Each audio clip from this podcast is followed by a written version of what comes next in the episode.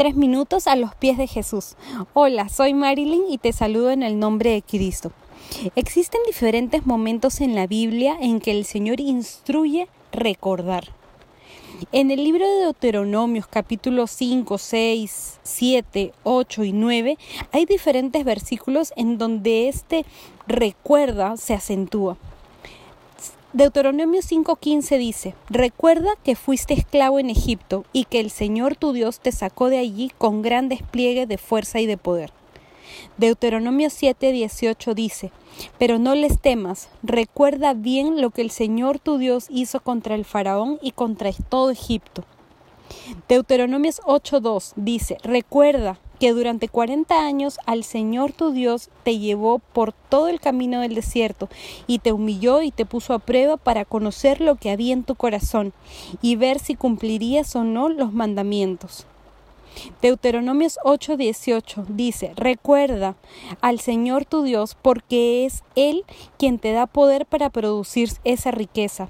Así ha confirmado hoy el pacto que bajo juramento hizo con tus antepasados.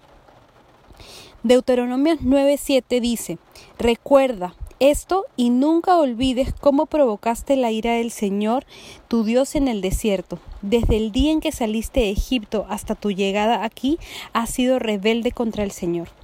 Todos estos versículos son ejemplos en los que el Señor pidió a su pueblo tener un efecto de recordación sobre su pasado pero no para sufrir o para avergonzarnos sobre lo que ya ha pasado, sino más bien para alentarnos y buscar más de Él.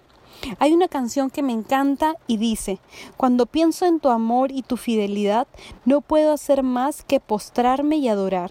Y cuando pienso en cómo yo he sido y hasta dónde me has traído, me asombro de ti y no me quiero conformar.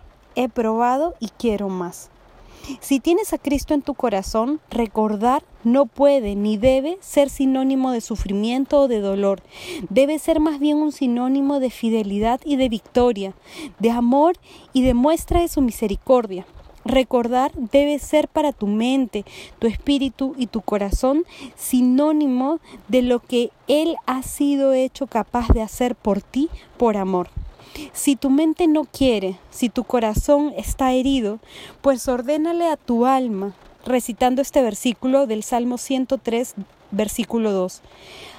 Alaba, alma mía, al Señor y no olvides ninguno de sus beneficios. ¿Qué piensas tú de esto? Déjanos tus comentarios en iglesianlatina.com.